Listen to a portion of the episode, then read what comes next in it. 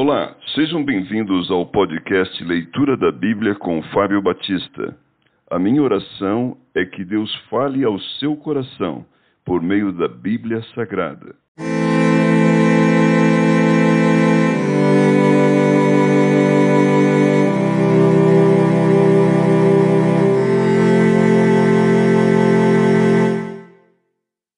O livro de Segunda Reis. Por que ler este livro? Podemos aprender muita coisa sobre a natureza humana nos livros históricos. Encontramos aqui figuras notáveis como Eliseu e Elias.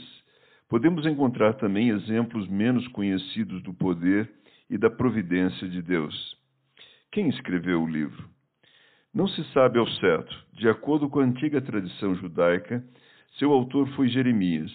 Quem quer que tenha escrito Primeira e Segunda Reis, talvez tenha usado documentos pré-existentes como o livro da história de Salomão, o livro da história dos reis de Israel e o livro da história dos reis de Judá.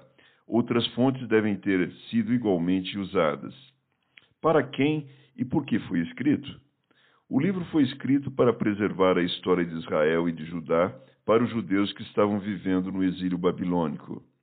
O autor queria que os leitores aprendessem as lições da história, lembrando-os das consequências da infidelidade para com Deus.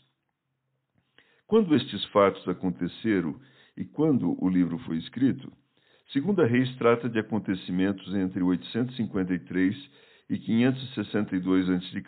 A princípio, o livro fazia parte de Primeira Reis e foi provavelmente escrito após a queda de Jerusalém em 586 a.C., mas antes de 550 a.C.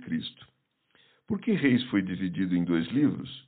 Isso ocorreu no século 3 a.C., por aqueles que traduziam o Antigo Testamento para o grego, a versão chamada Septuaginta.